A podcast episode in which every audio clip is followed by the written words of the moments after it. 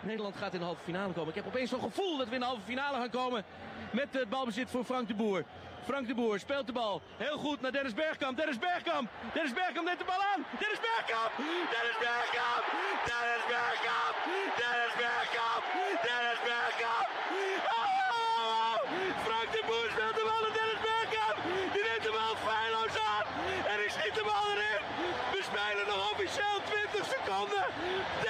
Fala turma, meu nome é Tarcísio Neri e estamos começando mais um Orangecast, o podcast sobre a seleção holandesa. Produção, solta a vinheta pra gente começar. Blind, levantamento pro Van Persie, Van Persie de cabeça!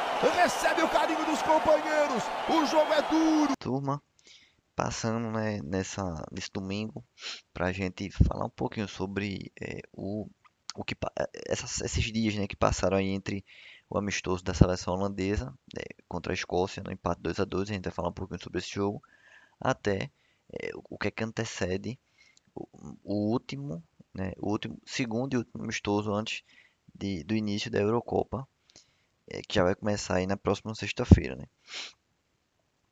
E falando um pouco sobre o jogo, é, Holanda e Escócia, a gente teve a seleção holandesa jogando de uma forma assim bem deprimente.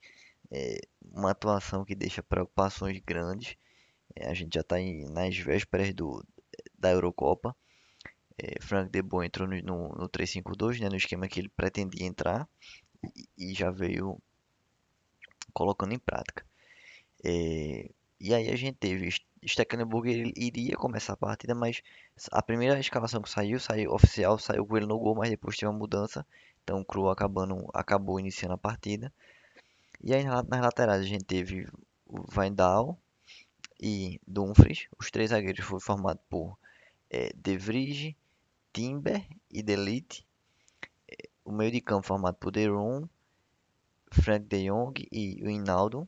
E o ataque formado por Depay e Weghorst.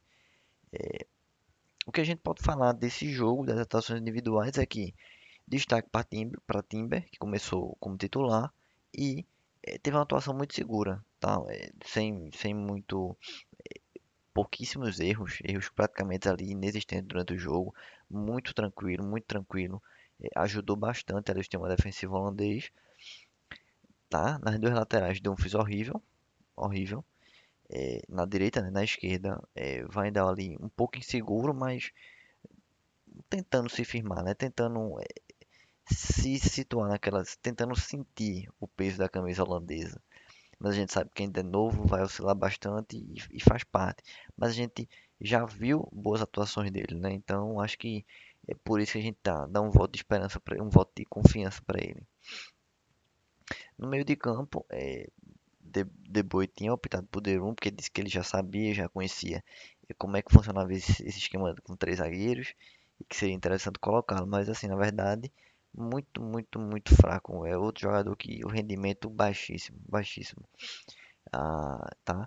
E Frank de Jong, ok, Wijnaldum, ok, Depay também foi eh, a luz no fim do túnel do, dentro da seleção, foi quem tentou, foi quem buscou, eh, fez dois gols e garantiu o empate. Ela não estava perdendo até o finalzinho do jogo, mas aí Depay achou um gol de falta lindo, lindo, lindo e salvou a seleção de, de uma derrota, né, contra a Escócia.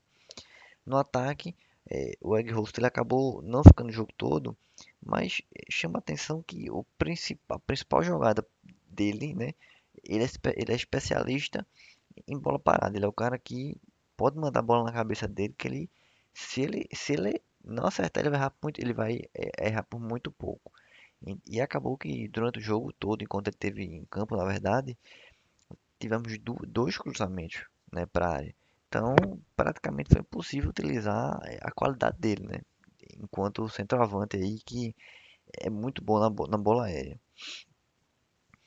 É, E, pessoal, a gente do outro lado teve a Escócia que é, soube aproveitar os erros da Holanda, né? Soube é, fazer os gols diante do, do, campo que a Holanda é, proporcionou, dos espaços que a Holanda proporcionou. A expectativa é que, novamente, para o jogo desse domingo contra é, a Geórgia, ele mantenha o 3-5-2 e a expectativa não, na verdade, né? é o que vai acontecer, até porque ele já confirmou. Então, é, De Boer aí tá, tá, muito confiante de que esse esquema pode ser a salvação de, de um, da Holanda na Eurocopa, né? esse, esse esquema com três zagueiros. E resta é, vi, viver para ver, né? Como diz, como diz o, como dizem por aí, tá?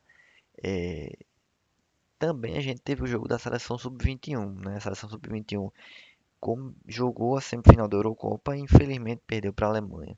A seleção holandesa sub-21 entrou em campo muito dispersa no começo do jogo e um pouco mais de 15 minutos o jogo já estava praticamente aí decidido para a Alemanha, que fez 2 a 0.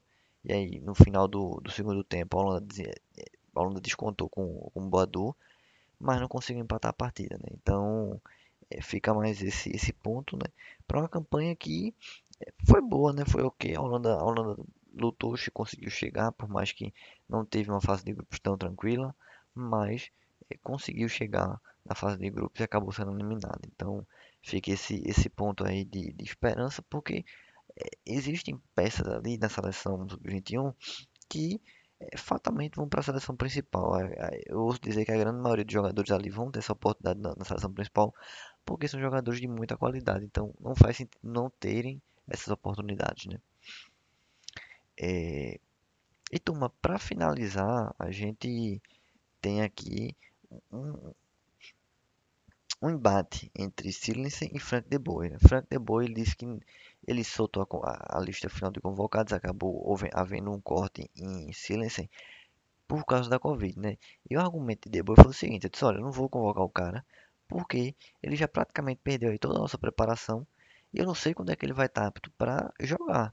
E eu vou perder uma peça, né? Vou acabar perdendo uma peça que eu poderia ter um jogador aí 100% apto. E segundo o Silensen, é, Frank De Boer já sabia dessa situação, sabia que iria ter essa demora e já teria confirmado a, a que eles iriam esperá-lo, tá? Mas não foi isso que aconteceu, né? Segundo, esse, segundo o que Silensen falou, é que se sentiu muito chateado com a situação, disse que está muito desapontado com o treinador.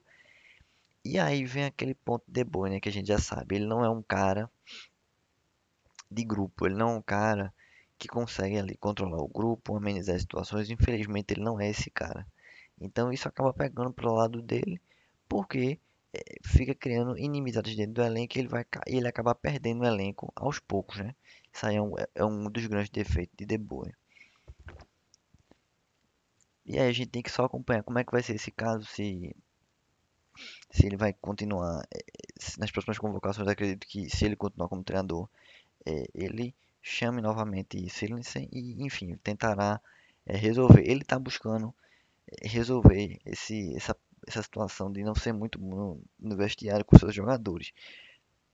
Mas ainda é um ponto que ele está precisando melhorar bastante, infelizmente, né? Infelizmente.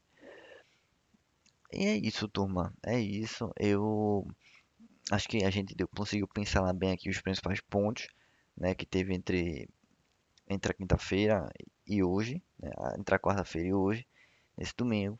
E a gente convida você a acompanhar o jogo, jogo desse domingo, deste, neste domingo da Holanda contra a Geórgia, é o segundo último amistoso da preparação para a Eurocopa. E fica aí o nosso convite. É, o jogo vai ser de uma hora, horário de Brasília.